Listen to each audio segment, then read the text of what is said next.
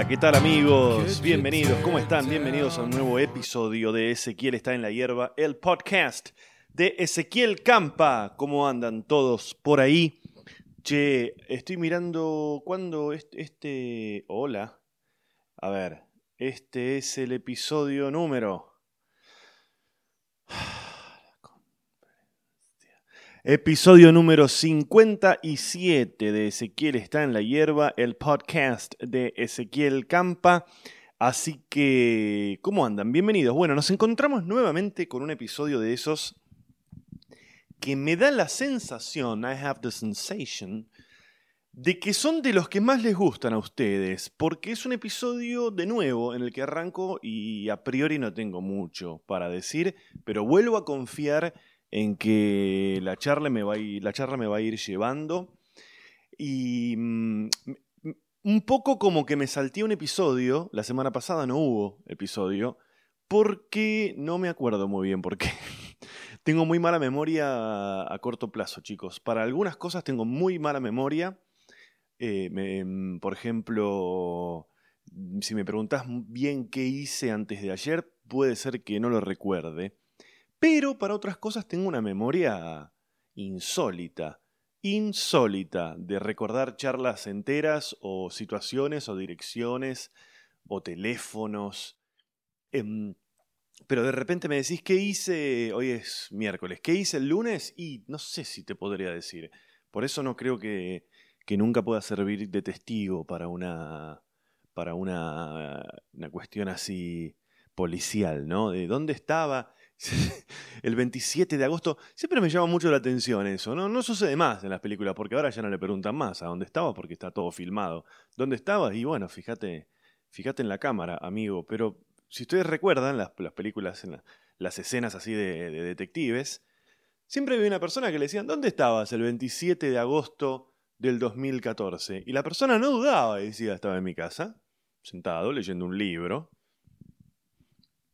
todo el día estuviste sentado leyendo un libro. Bueno, pero es una cosa que, que cambió. Y la semana pasada no hubo episodio, seguramente porque estuve, no sé, no sé por qué. Ah, ahora recuerdo, claro, esto pasó, esto pasó, que es una cosa que ya dije en el, episodio anterior.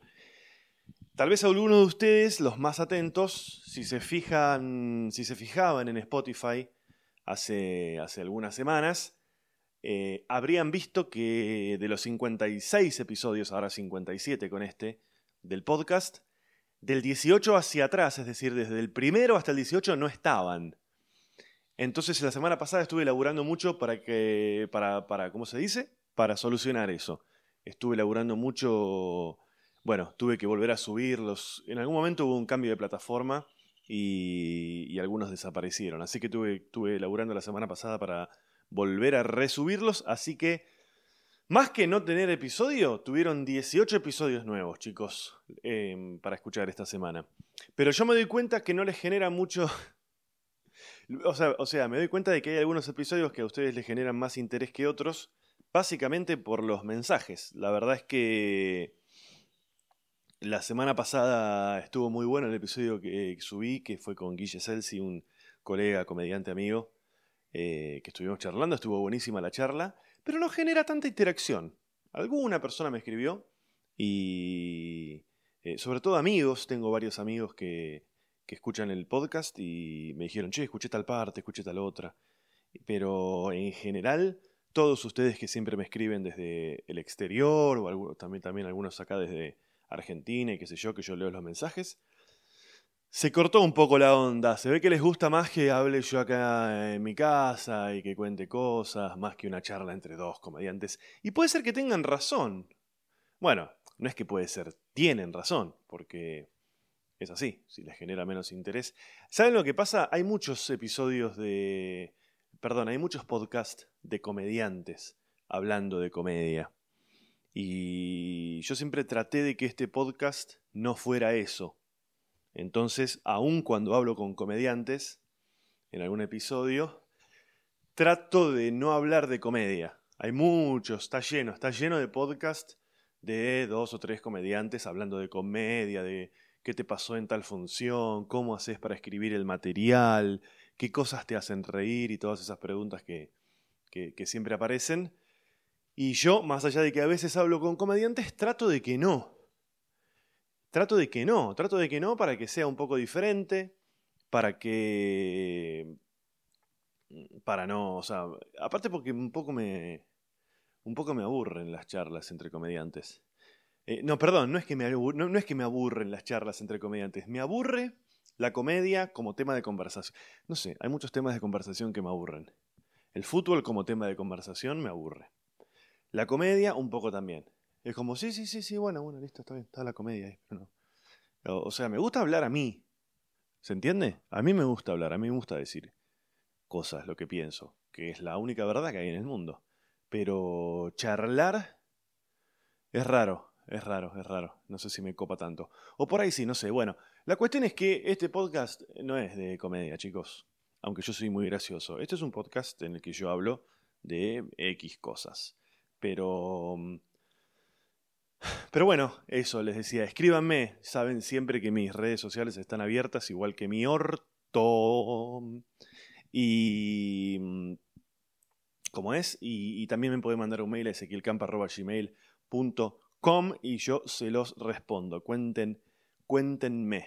Che, bueno, cerrando el año, ¿no? Estas últimas semanas, estamos hoy es 18 de noviembre, ya estamos sobre Navidad y todas esas cosas, y se pasó nomás el 2020 que... Mm, la verdad, no sé qué onda. ¿Será recordado como el peor año que recordemos? Ojalá sea el peor año que recordemos, ¿no? Y de ser así, la verdad es que... No sé. Me parece como que no puedo sacar conclusiones todavía. Es como, como que... Como que estoy en un estado de, como de stand-by. Porque pareciera que la primera sensación es que, que fue un año pésimo, muy malo, y me genera un poco de culpa decir que para mí algunas cosas estuvieron buenas. Obviamente que, hubo cosas de mierda, muertes, enfermedad, el desastre económico que ya sabemos, pero no sé, hay algunas, no, me parece, no, no, sé si la palabra es que hay algunas cosas que me parecieron buenas o que no la pasé tan mal. No sé, yo soy bastante hogareño, medio que no me jode el no poder salir de mi casa. Y todo el tiempo que hablo así, todo el tiempo que hablo así tengo como una voz en mi interior que me diga, que me dice, bueno, boludo, pero esta es tu situación, particular y personal. Mira el desastre universal que fue todo esto. ¿Podés tener un poco de empatía? ¿Podés ponerte un poco en el lugar del otro? ¿Y sabes lo que te digo? Que me recontracago en esa voz que tengo adentro. No porque no me pueda poner en el lugar del otro, porque lo hago, sino porque me parece que hay mucha hipocresía en esa idea. ¿Qué es ponerse en el lugar del otro? ¿Qué es ponerse? ¿Sentir culpa de decir que, que no la estás pasando tan mal? ¿Qué es ponerse en el lugar del otro?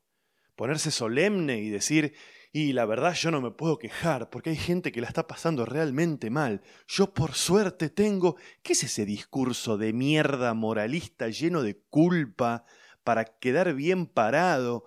Y que, de verdad hay gente que escucha eso y dice, mira qué buen tipo, ¿eh? Qué buena persona que es. Pudiendo ser feliz, no lo es porque hay gente que la pasa mal. ¿Quién, quién, quién puede sentir eso? ¿Quién puede sentir eso? Me rompe un poco las pelotas ese discurso. Está como toda esa cosa, yo lo he escuchado, muchas veces lo he escuchado Lina, bueno, Borges también hablaba del tema, y se, le atribuyen frases como que no se puede ser feliz entre infelices y todo eso.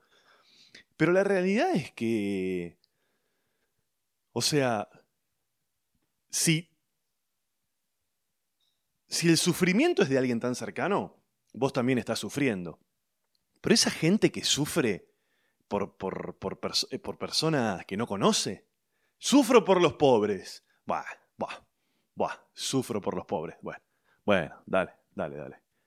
En todo caso, en todo caso te puedo creer que digas, me gustaría, o, o este, o qué pena, o a ver qué se puede hacer, porque la gente a la que se le va la vida para tratar de que, de, que los, los más, eh, digamos, la palabra no es perjudicados, para que los más débiles la pasen un poco mejor, ahí sí, por ahí te creo.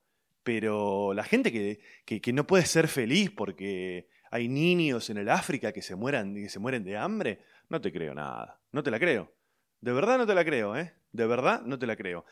Te creo sí que cuando, cuando ves algo así te conmoves, eso sí te lo creo, pero que no puedas ser feliz. A ver, digo, la felicidad, qué sé yo, qué será. Que no puedas vivir, vamos a decir, porque la felicidad también está muy cuestionada, si existe, no existe. ¿Qué es la felicidad? ¿Es algo real o es algo... Yo en un, monólogo, en un, en un, show hace un tiempo, eh, eh, oh, ¿qué, era lo, ¿qué era lo que decía? hace un par de espectáculos atrás, viste que yo voy cambiando el monólogo, cada show es un monólogo nuevo, hablaba acerca de la felicidad y creo que decía algo así como que no... No está claro que la felicidad sea algo que existe, como existe un edificio o como existe una botella. Es una idea la felicidad, que por lo general está muy manipulada eh, para, para, para, venderte lo que sea, un producto, un servicio, porque lo asocian con la idea de felicidad.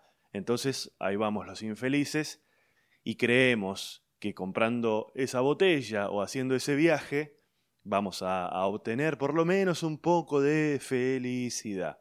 Y y qué sé yo, manipulaciones, manipulaciones, manipulaciones, qué sé yo. Me estoy poniendo un poco filosófico, un poco... Mm, ¿Cómo se dice? ¿La otra palabra cuál es? Eh... Ay, me, me olvidó una palabra. Me la, eh, ¿qué, paradigma? Paradigma es la palabra. Que no sé muy bien qué significa. Creo que el paradigma es como la forma en la que están establecidas las cosas históricamente. Vamos a buscar la definición de paradigma. Yo tengo una página acá que se llama No fui a la escuela, se llama esta página. Paradigma. Me imagino en sus, en sus casas sinónimo. Ah, es un modelo de algo. ¿Eh? O sea, tipo, Nicole Neumann es un paradigma, ¿puede ser? Sinónimos, eh, eh, eh, no, sinónimo no, significado necesitamos.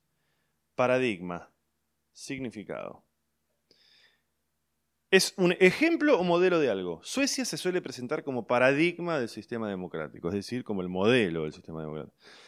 Conjunto de unidades que, bueno, no sé si era la palabra, o si aplicaba para esto o no aplicaba para esto. Pero bueno, basta de ese discurso de verga. ¿Cómo le cuesta a la gente ser honesta, no? Yo me llevé muchas decepciones cuando por mi laburo tuve la suerte de conocer gente así con discursos que uno decía, ah, mira, a este tipo le importa de verdad su público, o le importa de verdad a la gente, o le importa de verdad el otro.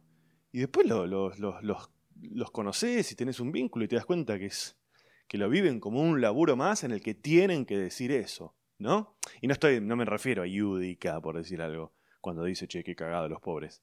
Me refiero a gente que de verdad eh, comercia, digamos, con el, con la, con la supuesta empatía, ¿no? Me parece medio raro eso. Me parece como que la empatía es más como una... Es más como... Me parece que es más como una especie de obligación que deberíamos tener que como algo que uno realmente siente, digamos, ¿no? Eh, es una animalada lo que estoy diciendo, pero ¿qué quiero decir con esto? Eh, no sé qué quiero decir con esto. Tal vez yo no sea una persona del todo empática, del todo empática, cosa que no creo para nada, para nada. No voy a hacer la lista, chicos, de la cantidad de ayuda que genero. Eh, o tal vez uno elige con qué... Yo, por ejemplo, soy muy empático con los animales. Todos mis animales son rescatados de la calle. Perros, gatos. Que de nuevo, ¿no? El paradigma. Eh, ¿Realmente los estoy rescatando? ¿Qué, en qué sentido los estoy rescatando? O sea, no sé. Supongo que tiene una vida mejor. Está tirado en el sillón ahora, Roma. ¿Estás tirada en el sillón, Roma? ¿O no? ¿Querés decir algo, Roma? No, no quiere decir nada. Bueno. Estarías en este momento en la calle, Roma. Estarías, por ejemplo, durmiendo debajo de un cartel con lluvia y frío. Pero como tu padre es una persona empática, te rescató, Roma. Así que bueno, eso. Chicos, escúchenme una cosa muy importante. Voy a estar haciendo una función. Ah, primero una cosa, se suspendió la función de Canning. Iba a estar en el autocine de Canning, pero se suspendió por varios, varias razones esa función. Pero la que no se suspendió es la del 28 de noviembre en el autocine de Escobar. 28 de noviembre, autocine de Escobar, voy a estar ahí. Las entradas en ezequielcampa.com.ar. Vengan porque aparte hay pocos lugares, ya se vendieron bastantes entradas. Y... Uy, el ruido que está haciendo este chabón.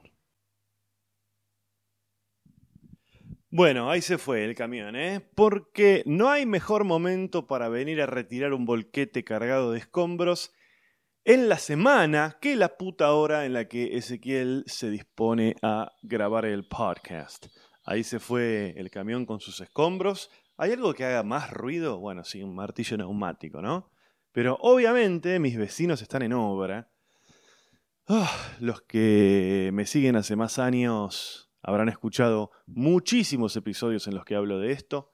Eh, eh, casi todos los lugares en los que viví desde que, desde que dejé de vivir con mi familia, digamos, y, y, me fui a vivir solo a los 19 años, todos los lugares fueron atravesados por obras en construcción. Absolutamente todos, todos. Casi en forma permanente, les diría. ¿eh? ahora vivo en una casa en la que me iré en un tiempo y el vecino de al lado, en estos 4 o 5 años que hace que vivo, metió una o dos obras por año. Así como escuchan, una casa muy grande, metió uno o dos arreglitos por año. Y este año, dentro de todo, bueno, em, eh, por el tema de la pandemia estuvieron suspendidas las obras, entonces no le quedó otra que ahora que se puede, que se puede construir, que hacerla en este periodo, ¿no? Noviembre, diciembre, no, no sé cuándo terminará. Pero las obras anteriores, que fueron en años anteriores en los que no había pandemia y se podía construir en cualquier momento del año, a ver, acá, acá les voy a dar una clase de cómo construir, de cómo se construye una frase, un monólogo para, para, que entiendan lo que es el pie y el remate. Eh, les tengo que dar información primero para que entiendan. Yo vivo en una casa con jardín, con una pileta, en la que obviamente eh, se disfruta mucho más en el verano, porque estás afuera, estás en el parque, estás en la pileta, etc. Entonces, ¿cuándo, en qué momento del año es más conveniente que si alguien hace una obra, la haga, con todo el ruido, el polvo, el quilombo que significa? Y bueno, macho, en invierno, ¿no? En invierno. Bueno, las obras de los años anteriores de esta hermosa gente, ¿cuándo les hicieron pudiendo elegir? Porque repito, Ahora, bueno, no se pudo construir durante todo el año, ponerle que tenían un arreglo de algo que no sé, rompen todo cada vez que arreglan. No sé, bueno, la, hicieron ahora porque recién ahora se habilitó hace un tiempo. Pero los años anteriores, que también tiraron abajo una cosa enorme que había y rompieron y qué sé yo, cuando lo hicieron, también en el verano, ¿eh? Empezaron como si te dijese 5 de diciembre, una obra en el jardín. Y aparte ellos tienen también jardín an, piscina. Entonces, entonces pienso, no, no les jode ni a ellos. ¿no? ¿Por qué no lo hacen? Bueno, no sé. Eh, de nuevo, digo esto y me escucho quejándome de estas cosas y digo, white people's problems. Y digo, podés tener un poco de empatía, Ezequiel, ¿no? Hay gente que la pasa mucho peor. Bueno, basta, basta. Estoy harto, boludo. Estoy harto, harto de que cada cosa... Aparte, a ver, vamos a decir una cosa. Yo no soy un político, ni soy una persona, ni soy un, sacerdote, ni nada. Entonces, yo me puedo poner en el lugar de otra persona al momento de tomar alguna decisión en mi vida, ya sea eh, una decisión política o, lo que sea, o en general, espiritualmente, uno eh, piensa en el otro y demás. Ahora, me da mucha paja que cada cosa que uno dice tenés que pensar, eh, hay gente que la pasa peor. A vos te molesta el ruido, pero basta, basta de pedir perdón y basta de pedir permiso. Basta de pedir permiso. Porque así como hay otra gente que la pasa peor, yo también tengo otras cosas que son mucho más graves que estas. Pero hablo de esto. Ya sé, es un tema de gente cheta que tiene una casa y tenés una pileta, y hay gente que vive con 16 familiares en una caja. Y bueno, qué sé yo. No estamos hablando de eso. Si quieren hablamos de eso, pero no estamos hablando de eso. Estamos hablando de lo que está pasando. No me rompan las... A veces, a veces, a veces no sé si, si de verdad existe esa voz, eh, o sea, esas personas que dice ponete el lugar del otro, o, o, no sé si soy yo mismo que me lo digo, ¿no? Como medio una cosa eh, medio paranoica de pensar que te persigue gente que no te persigue. Puede ser, ¿eh? Que flashee un poco esa. Puede ser que flashee un poco esa. Pero bueno, volviendo a lo que les estaba diciendo, chicos.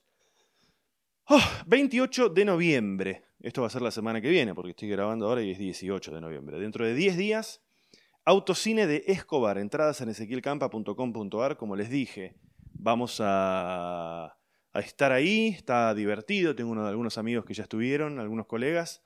Y bueno, la gente está en los autos, entran de a cuatro personas, pagan una sola entrada, hay protocolos, protocolos por el bicho.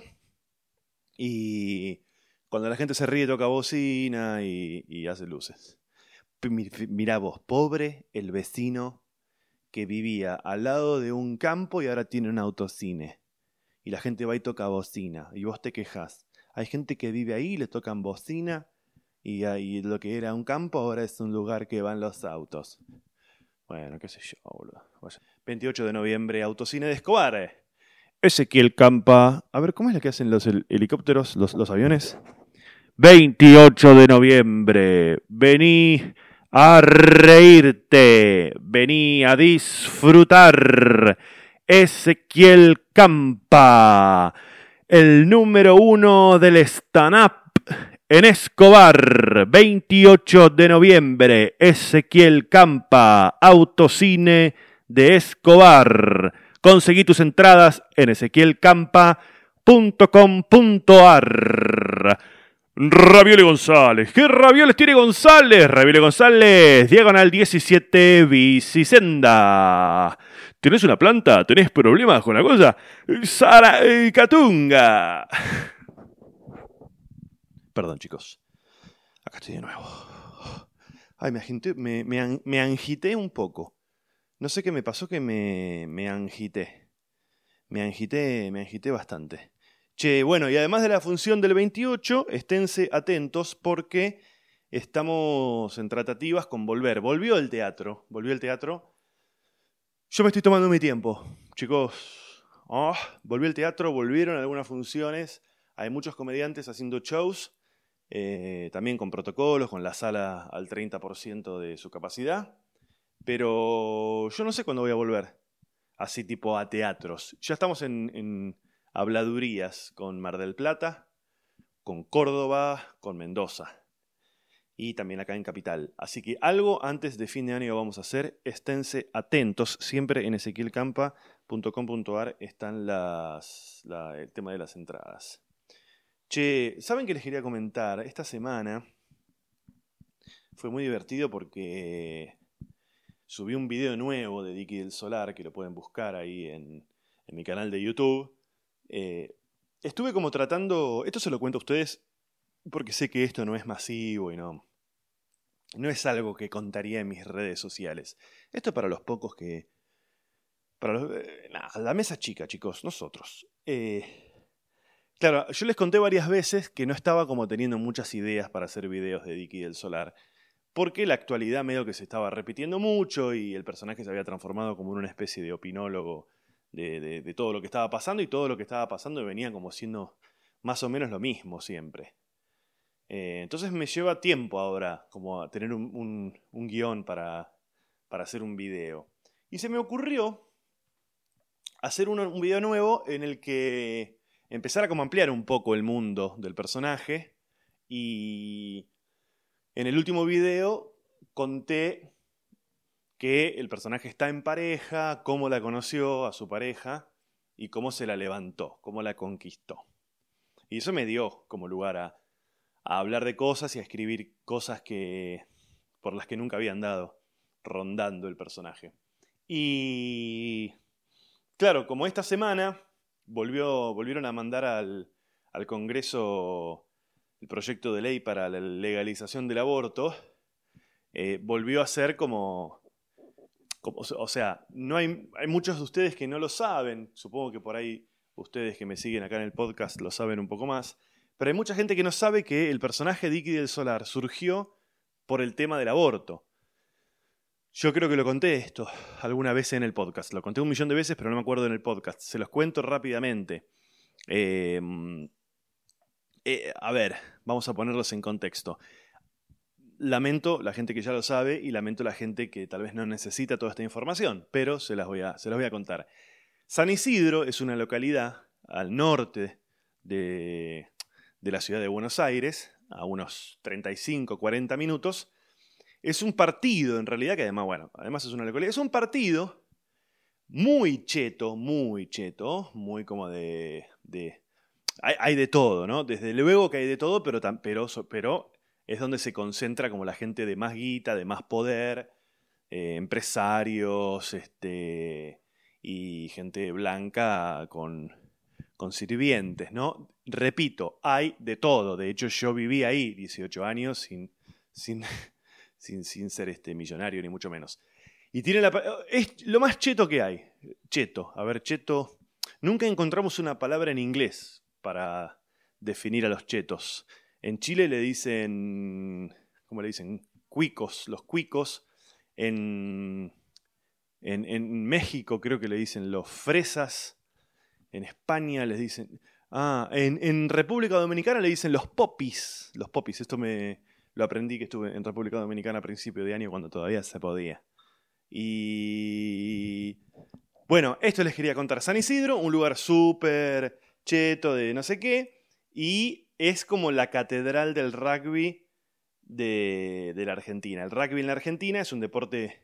Siempre fue un deporte de gente cheta, como de elite de colegios hipercatólicos, gente de dinero, y eh, eh, fue traído a la Argentina, hasta donde yo entiendo, por, por, este, por los colegios ingleses, que siempre fueron como los colegios más caros de bla, bla, bla. Después, obviamente, que se masificó y demás, pero la llamada catedral del rugby en Argentina es San Isidro, donde están los clubes más tradicionales, el CASI, el SIC, eh, no sé qué otro equipo, creo, bueno, Redón está también en, en, San Isidro, pero los dos equipos más tradicionales históricamente, que son el CASI y el SIC, están los dos en San Isidro, a unos 10 minutos uno del otro. De hecho, creo que el SIC es un desprendimiento del CASI. Pero bueno, hago toda esta introducción para contarles lo siguiente. Cuando se debatió por primera vez en el 2018 el aborto en el Congreso, yo tuve que ir a San Isidro y me encontré con que en los árboles de las calles había listones amarillos atados. Y la gente de la zona me explicó que eso era porque en el Congreso se estaba debatiendo la ley de aborto y cierta gente de la zona esta de San Isidro se manifestaba en contra del aborto colgando listones amarillos en los árboles. ¿Por qué los listones amarillos? Porque son el color amarillo de la bandera del Vaticano, la bandera del Papa, del, papita argentino de Bergoglito. Bueno, la cuestión es que salió una noticia por ahí, ¿no? De que lo beatificaron a Juan Pablo II, pero medio se apuraron un poco y ahora saltaron como unos chanchullos. Qué raro, qué raro. Bueno, la cuestión es que cuando yo vi eso, me pareció como que se podía hacer algo de comedia, algo de humor con un personaje que fuese un rugbyer como de San Isidro, en contra del aborto, y así nació Dicky del Solar. Eh, entonces ahora que por segunda vez mandan el proyecto al Congreso, em, eh, bueno, como que cobra un poco de relevancia nuevamente el personaje y, la gente vuelve a comentar los videos de, en los que más hablo del aborto, etc. Y, y es muy gracioso porque, obviamente, muchísima gente, les mando saludos, les agradezco un montón, muchísima gente riéndose, disfrutando los videos. algún que otro pelotudo que, diciéndome algo, siempre boludos, adolescentones, eh, que en cuanto les miras un poco el perfil, o son cuentas anónimas o rugbyers. Pero muy poco, ¿eh? Muy poco, muy poco. No es un. No, es un, no, no lo quiero plantear como un problema, no les quiero dar ni entidad. Porque la verdad que fueron dos o tres en un océano de halagos y de, de gente que entiende todo. Pero lo más gracioso de todo, lo más gracioso de todo, que es una de las cosas que yo más disfruto, más disfruto, es la gente que no se da cuenta, tres años después todavía no se da cuenta que el personaje es un, justamente, es un personaje y que no es de verdad. Y ustedes tienen que ver las reflexiones que se mandan debajo de los videos eh, no entendiendo nada, pero no entendiendo nada. Y a mí me parece muy divertido eso, porque es, es hay humor ahí, hay un engaño, hay una cosa casi como de, de la magia, una, magia pero de la magia en tanto de lo mágico, ¿no? De, la magia de los magos, ¿no? De la magia poética, digamos.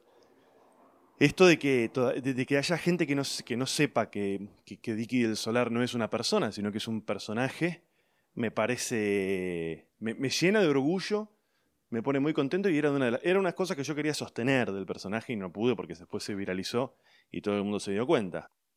Bueno, tuve que hacer una pequeña pausa, acá estoy de nuevo. Les estaba diciendo que una de las cosas más divertidas que tiene hacer Dicky, a Dicky del Solar es esto de que hay mucha gente que no se da cuenta que es, eh, que es un personaje, justamente.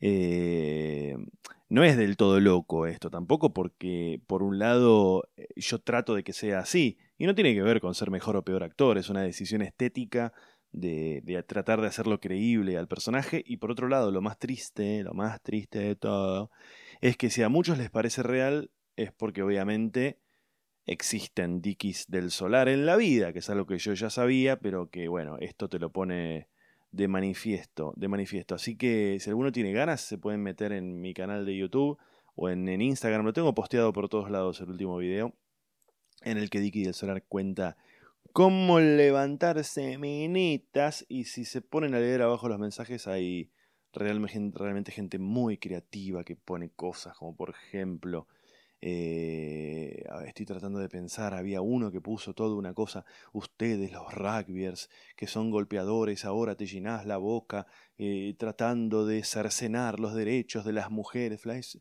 es un personaje, Gilastrun, Gilastrun, pero a la vez es, es muy divertido, es muy divertido. Y no sé, lo voy a tener que hacer una década entera al personaje para que algún, para, para que todos se den cuenta que, que, es un personaje. Después lo que es muy gracioso es la gente a la que le decís, che, boludo, es un personaje, pero como les da mucha vergüenza reconocer que, que pifiaron, buscan la manera de seguir teniendo razón, que es una cosa que pasa mucho en redes sociales, que a la gente no le importa eh, la verdad, le importa tener razón. Mirá que la genialidad que acabo de decir. A la gente le importa mucho más tener razón o creer que tienen razón que la búsqueda de la verdad. Entonces cuando le decís, che, boludo, es un personaje, te dicen, ah, entonces está, está el actor fracasado, porque entonces si yo no sé que es un personaje porque sos un actor. Y bueno, así va la gente por la vida, con sus vidas, con sus vidas de mierda, de mierda bueno, chicos, les vuelvo a reiterar. Escríbanme, propónganme temas, cuéntenme qué cosas les parece de las cosas que digo.